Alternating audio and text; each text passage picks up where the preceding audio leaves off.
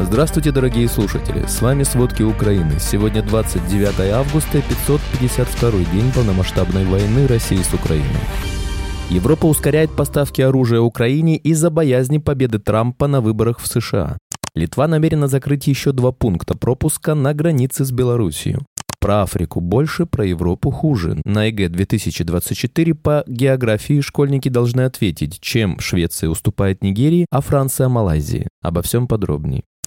Перспектива возвращения Дональда Трампа в Белый дом всерьез волнует союзников США и дает надежды противникам. Западные страны не хотят попасть в просак, как в 2016 году, и готовятся к такому варианту. Один из аспектов подготовки – попытки наладить бесперебойные поставки вооружения Украине, в том числе в рамках двухсторонних договоренностей, чтобы при необходимости поддерживать поставки даже без участия США. Официальных заявлений правительство не делают, но чиновники разных стран поделились своими мыслями о том, каким последствиям может привести возвращение Трампа. Сейчас члены Большой Семерки обсуждают с Киевом двухсторонние договоры о помощи, и правительство ряда стран пытаются быстрее договориться о военной поддержке, чтобы укрепить безопасность Украины на случай сокращения помощи со стороны США при Трампе. Вероятность переизбрания Трампа весьма высока, говорит Беньямин Хаддад, депутат французского парламента от партии президента Эммануэля Макрона. Заставляет нас, европейцев, осознать предостережение и взять на себя большие обязательства.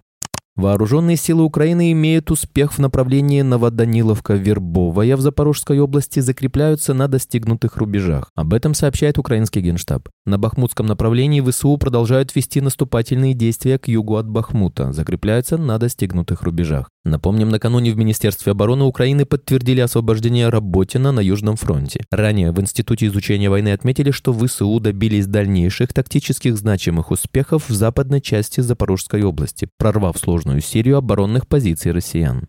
Украинские военные впервые уничтожили редкий российский комплекс радиоэлектронной борьбы «Светку» в тылу России. Об этом сообщил советник министра по стратегическим отраслям промышленности Украины Ярослав Олейник в Твиттер. Он рассказал, что комплекс «Светку» в Украине замечали трижды в 2016, в 2020 и в 2021 годах на территории временно оккупированной Луганской области. В этот раз комплекс обнаружили в тылу россиян. По словам Олейника, это первое зафиксированное уничтожение Светку в ходе войны. РБ-636 Светку принят на вооружение российской армии в 2012 году. Он предназначен для оценки электромагнитного окружения, поиска, обнаружения и экспресс-анализа радиоизлучения. Комплекс может следить за ситуацией и защищать данные от утечек из технических каналов беспроводной связи.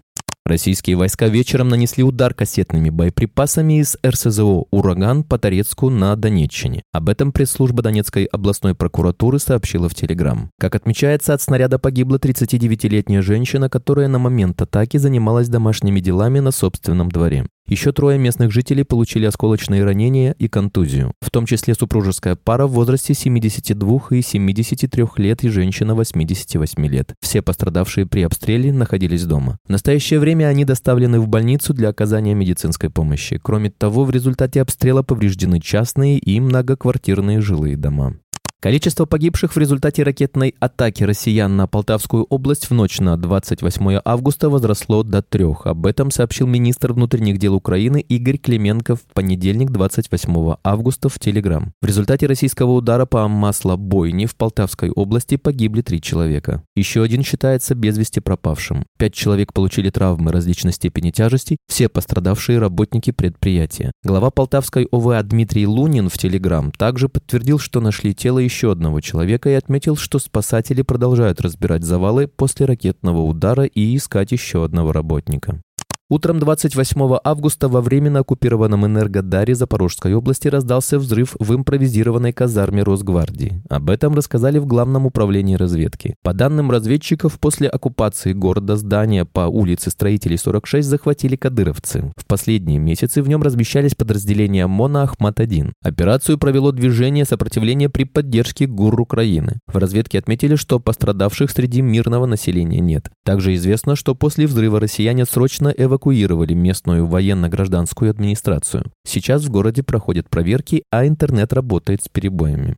В Чаплинке на Херсонщине россияне принуждают жителей получать российские паспорта до 1 сентября, иначе угрожают отобрать недвижимость. Также, говорится в сообщении с 23 августа, россияне проводят рейды по выселению из домов граждан без регистрации места жительства и присвоению их имущества. Вчера утром во время на оккупированном Крыму снова были слышны взрывы. Так называемые власти Крыма заявили о новой атаке беспилотников и отчитались, что они были сбиты. О взрывах сообщили крымские паблики. По их данным, взрыв раздался в районе Евпатории в 10.26 на юге Раздольнинского района, почти в 50 километрах от места российских ПВО. Позже так называемый глава Крыма Сергей Аксенов сообщил, что взрывы, которые прозвучали на севере и западе полуострова, это работа ПВО, которая якобы сбила два дрона. Напомним, глава ГУР обороны Кирилл Буданов уверен, что Украина освободит Крым комбинированным путем, но это невозможно без военных действий. Южная Корея в 2024 году выделит Украине 394 миллиона долларов 520 миллиардов вон финансовой помощи, что в 8 раз больше, чем в текущем году. Об этом сообщает Reuters. Согласно бюджету 2024 Южной Кореи, пакет помощи включает 130 миллиардов вон на восстановление, 260 миллиардов на гуманитарную помощь и еще 130 миллиардов вон через международные организации. В июле президент Юн Сок Ель объявил, что его страна предоставит в этом году крупный объем военных поставок, не вдаваясь в подробности. Напомним, 15 июля лидер Южной Кореи приезжал в Киев. С президентом Украины Владимиром Владимиром Зеленским они обсуждали вопрос возвращения депортированных украинцев, реализацию формулы мира, подготовку глобального саммита мира, продовольственную и энергетическую безопасность. В этом году Корея решила увеличить помощь Украине до 150 миллионов долларов. Кроме того, страна передаст Украине технику для разминирования территорий. Литва намерена закрыть еще два пункта пропуска на границе с Белоруссией. Об этом сообщила министр внутренних дел Литвы Агни Билатайте, пишет ЛРТ. По словам министра, закрытие еще двух пунктов пропуска направлено на то, чтобы перенаправить пропускную способность и снизить масштабы контрабанды через границу. Белотайте также отметила, что границы Литвы, Латвии и Польши с Белоруссией могут быть закрыты в случае вооруженного инцидента или прорыва нелегальных мигрантов. Как известно, с 18 августа Литва решила временно закрыть два пограничных пункта пропуска на границе с Белоруссией. В начале августа в Литве начались военные учения. Несмотря на то, что военная служба в России сейчас открывает хорошие возможности заработка, Кремль продолжает испытывать проблемы с вербовкой в ряды армии новых людей. Аналитики отмечают, что с начала полномасштабной войны службу российской армии пытаются делать финансово привлекательной, надеясь привлечь больше людей. Так вспоминают слова Владимира Путина еще 4 февраля 2022 года, вскоре перед вторжением, что лейтенанты получат 81,2 тысячи рублей в месяц, однако уже в октябре 2022 года Путин обещал даже мобилизованным солдатам 195 тысяч рублей в месяц. Военные младших званий, которые вовлечены в войну против Украины, отмечает разведка, сейчас получают более 200 тысяч рублей в месяц. Про Африку больше, про Европу хуже. На ЕГЭ 2024 года по географии российские школьники должны ответить, в чем Швеция уступает Нигерии, а Франция – Малайзии. Канал «Можем объяснить» изучил демоверсию ЕГЭ 2024 по географии, обнародованную ФИПИ. Вопросы отражают новые приоритеты внешней политики. Школьники должны знать больше о новых друзьях Путина из Африки и научиться обоснованно критиковать Европу. Из экзамена убрали половину заданий по странам Европы. В прошлой версии их было 6, а сейчас 3. Школьников больше не спрашивают про Испанию и Голландию. Ученики должны знать, что Швеция проигрывает Нигерии по темпам прироста населения, а Франция уступает Малайзии по количеству экономически активного населения, занятого в промышленности. Правильный ответ на вопрос о Молдавии звучит так. По данным Всемирного банка, Молдавию, которая за годы независимости превратилась в одну из беднейших стран Европы, в поисках работы работы покинуло от 700 тысяч до 1 миллиона граждан. От школьников требует углубленное изучение стран Африки. В новой версии таких задач 7 против 3